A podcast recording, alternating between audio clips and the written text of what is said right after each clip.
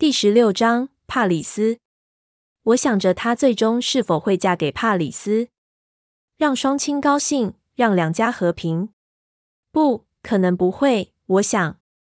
但故事对帕里斯没琢磨太多，他只是个配角，一个小角色，一个威胁，一个让他做出决定的截止期限。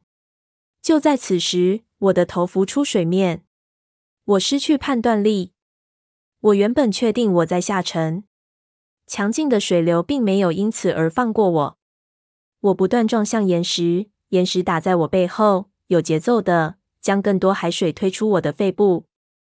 水量多的惊人，冲进我的口内，盐分让我很难受。我的肺像烫伤一样，我的喉咙都是海水，无法呼吸。岩石不断撞击我的背部。然后不知怎的，我好像停在一个地方，虽然海水还是压在我身上，我什么都看不见，只看见海水打在我的脸上。呼吸，一个声音响起，带着焦虑和命令的狂野。当我认出那声音时，我觉得很痛苦，因为那不是爱德华。我没有办法听话，我口中的海水还是让我无法呼吸。黑色冰冷的海水在我肺部像燃烧一样。岩石冲击着我的背部，撞到我的肩胛骨，又一阵海水呛出肺部。呼吸，贝拉，快点！雅各恳求。我眼前有黑色的人影，愈来愈大，挡住了光线。岩石抵着我，好痛。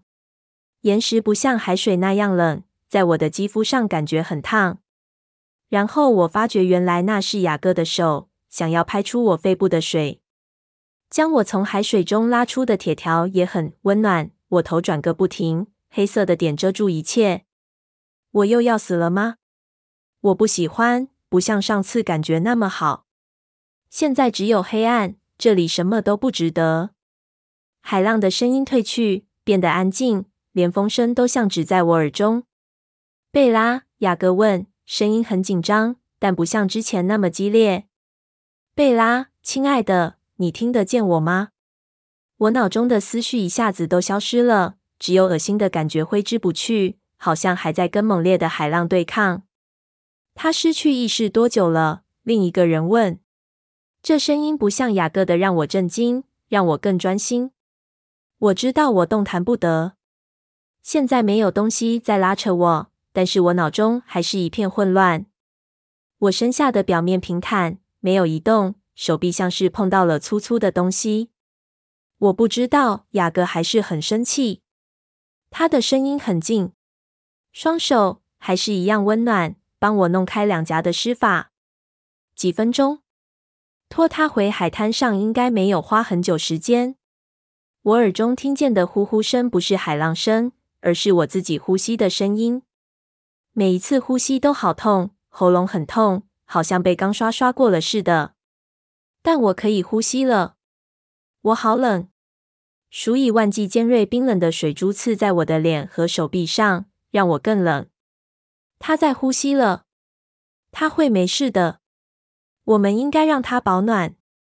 我不喜欢他现在的脸色，我听出来，这是山姆的声音。你认为现在可以移动他吗？当他跳下来时，他的背有受伤吗？我不知道。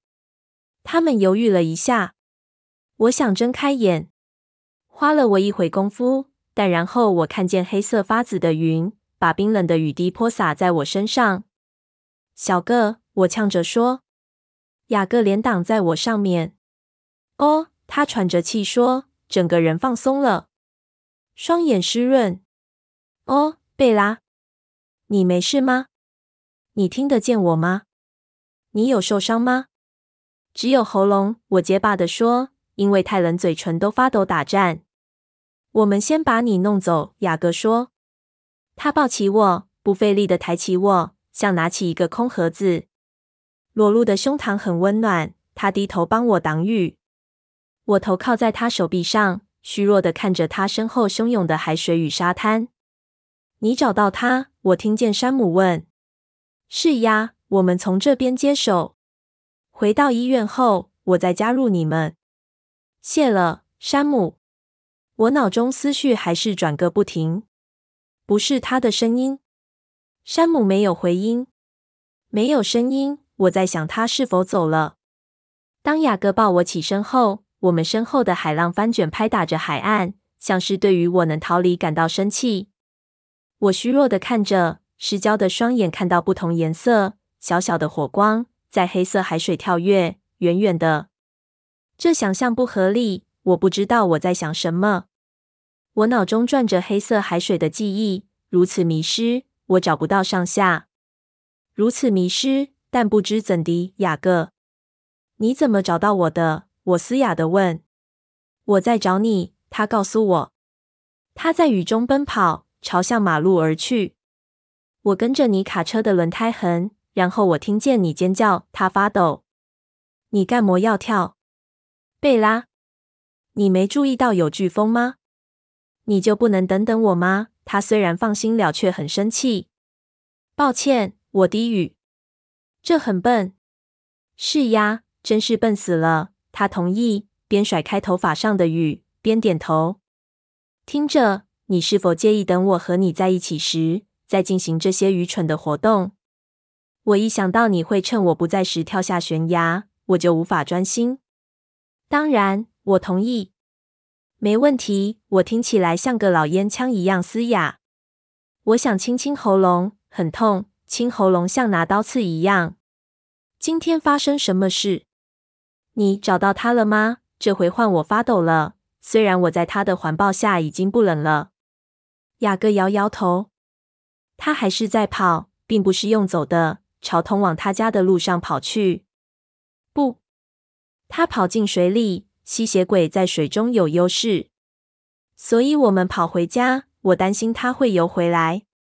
你在海滩花太多时间。他没把话说完，哽住了。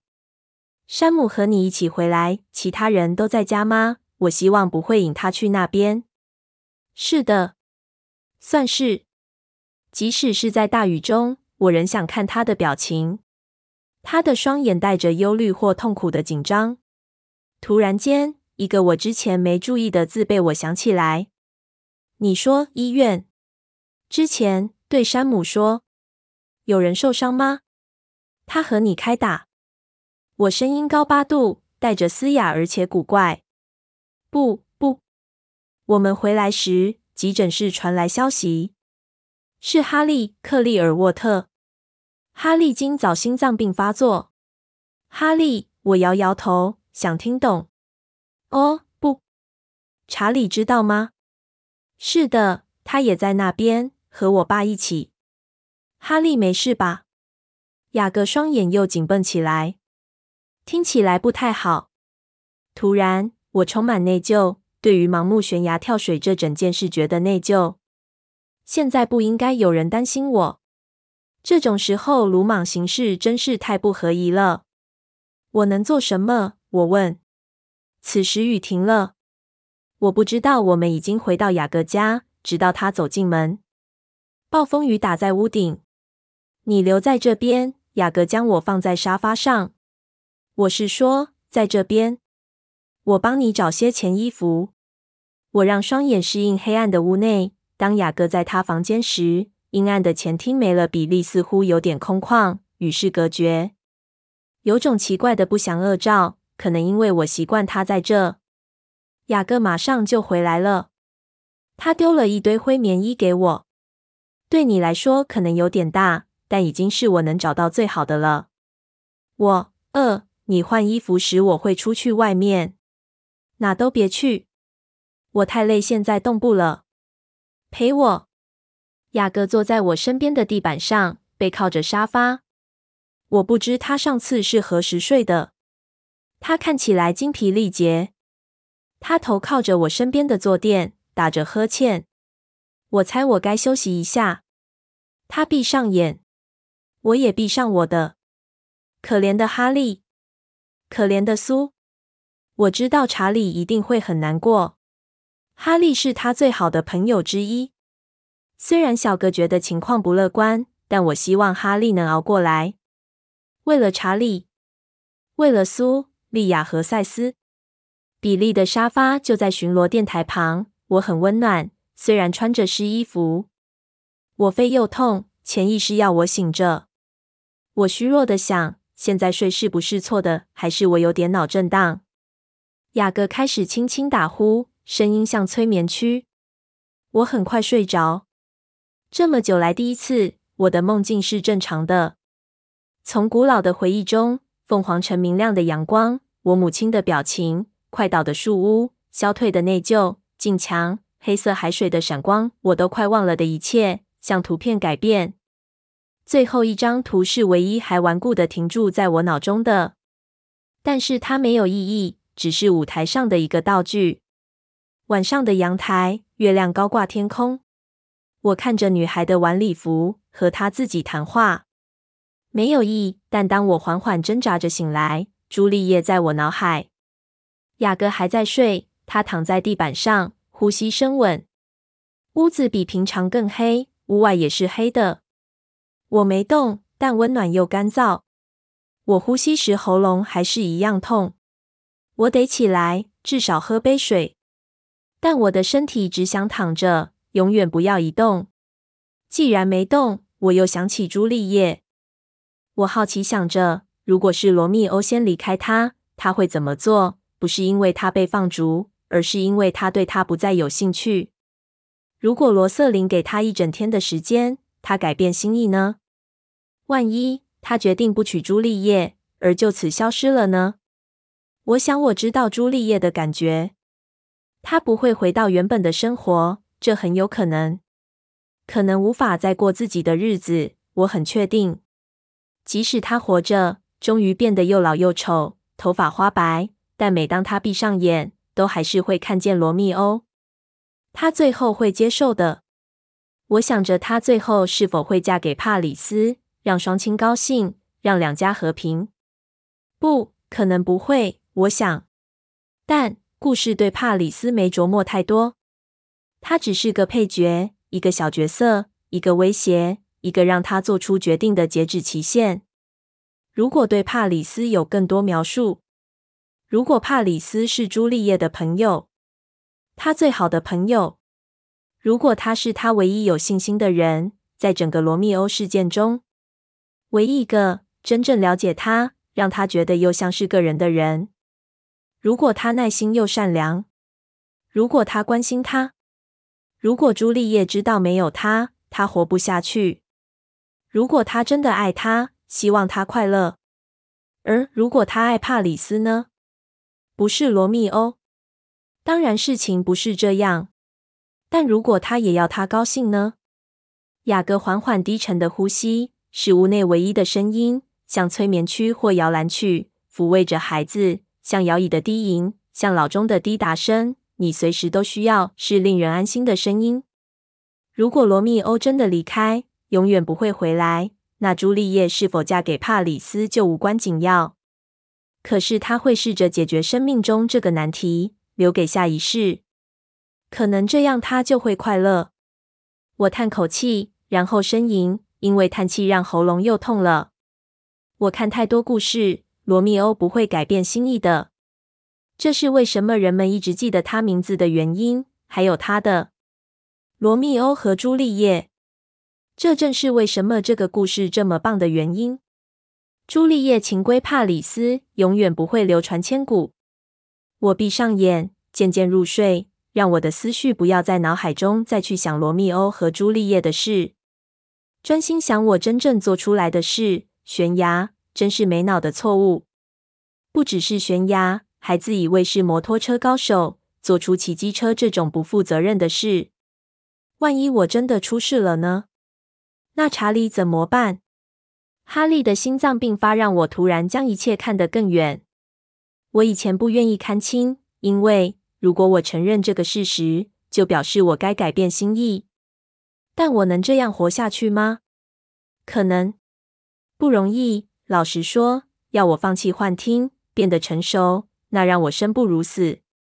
但可能我应该这样做，可能我做得到。如果我有雅各，我无法现在决定，太痛苦了。我得想想。一想到今天下午我脑中病态的念头。当时我满脑子只想到快乐面，但我跃向空中的感觉，黑色的海水，现在的痛击爱德华的脸。我想了好久。雅各温暖的双手想要抢救我的生命。厚重云层落下的大雨，海浪奇怪的灼热，水面上的色彩有种熟悉感。当然不是真的火。我的念头被汽车停在外面泥地上的尖锐声打断。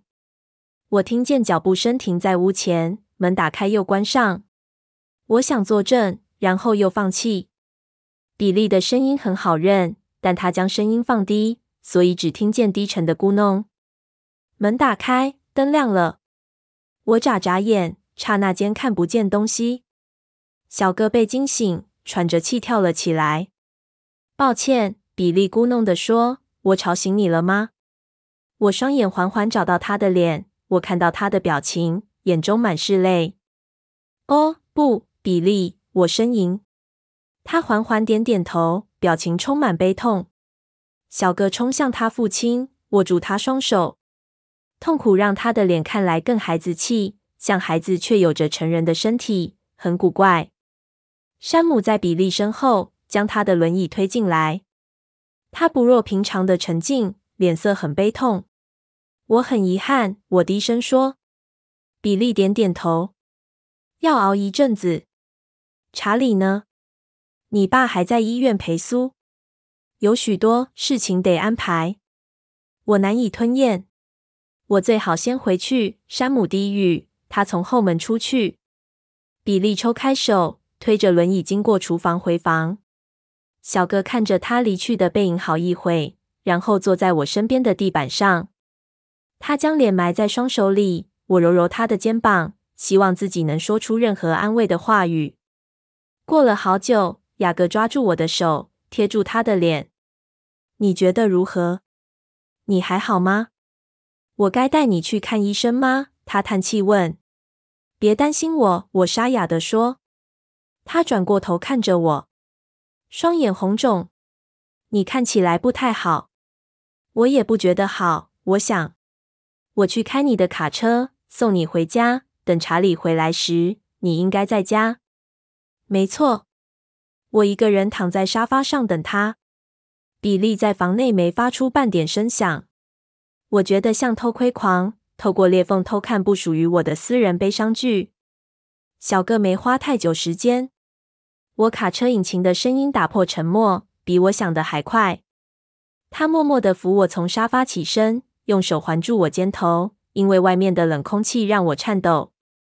他问也没问就坐在驾驶座上。将我拉上车，坐在他旁边后，用手紧紧环着我。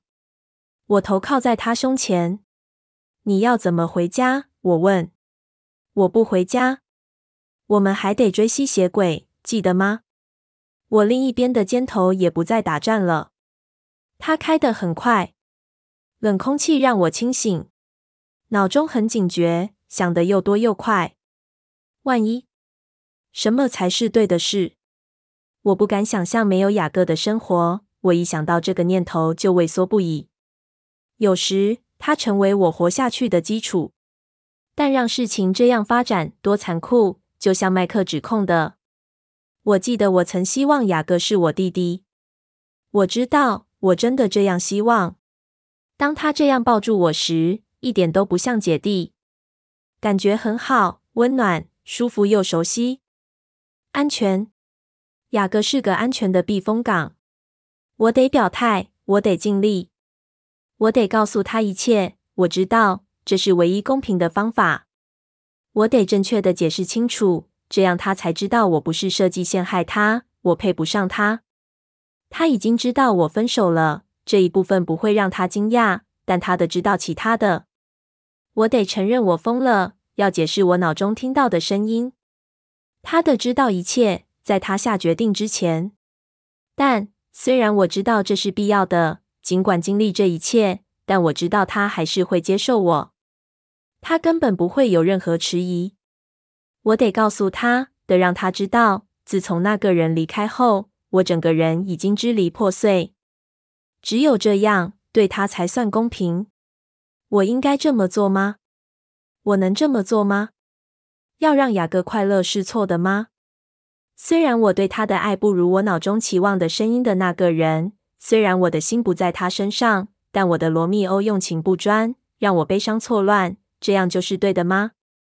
雅各将卡车停在我家，屋内没灯。他关上引擎，周围突然间变得静默，好像其他时间，他似乎和我想法一致。他用一手环着我，让我更贴紧他的胸口，黏着他。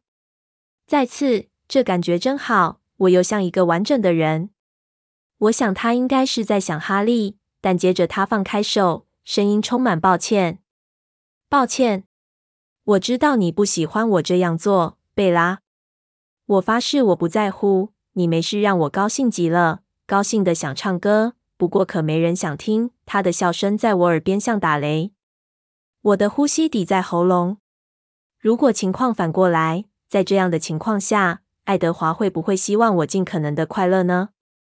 如果他也曾获得足够的友谊之情，他会不会也希望我能获得呢？我想他会的。他不会妒忌我这样的，将他不要的爱分一小块给我的朋友雅各。毕竟不是一样的爱。小哥将他温暖的脸颊贴在我发端。如果我转过脸，如果我将唇压在他裸露的肩头，我知道接下来会发生什么事。会很容易。今晚不需要解释。但我真的能做吗？我能背叛遗失的心，拯救自己悲惨的生活吗？我想着该不该转头，胃中翻搅不已。然后，就像我陷入危险时一样，爱德华迷人的声音出现在我耳中：“让自己快乐。”他告诉我。我僵住。雅各感觉到我的僵硬，自动松开我，找着门把。等一下，我想要说，只要再一下，但我还是动弹不得，听着爱德华的声音在我脑海响起。冷气呜呜吹。哦，雅各发出的声音像有人打了他肚子一拳。该死！他甩上车门，同时发动引擎。他双手发抖，我不知道他怎么控制得了。怎么了？他发动引擎太快，引擎发出怪异的声响。吸血鬼！他吐出这句话。我脑中血液一冲，整个人快昏了。你怎么知道？因为我闻得出来。该死！雅各双眼充满野性，巡视着黑暗的街道。他似乎没注意到身体血管奔张。分段还是在这边解决他？他嘶哑的自问。他趁隙低头看我，看到我惊恐的双眼和苍白的脸，然后他再次巡视街道。好，先保护你。引擎嘶吼，轮胎尖叫。一下就发动冲出去，头灯扫过人行道，照亮前方漆黑森林。此时我看到一辆车从对街开向我家。停车！我喘着气说：“是辆黑色的车，我认识的车。我不太爱车，但我知道这辆车的一切。是宾士顶级的 S 五十五 AMG。我知道马力和内装的颜色，我知道有力引擎的感觉。”我知道内装皮革的味道，外面黑锡般的烤漆，在月光照映下，就像穿越窗户的薄暮黄昏。是卡莱尔的车。停车！我再度大叫，这一次更大声，因为雅各发动车子往下开去。怎么了？不是维多利亚。停车！停车！我要回去。他猛地刹车，害我撞上挡风玻璃。什么？他又问。整个人吓呆了，满眼惊恐的看着我。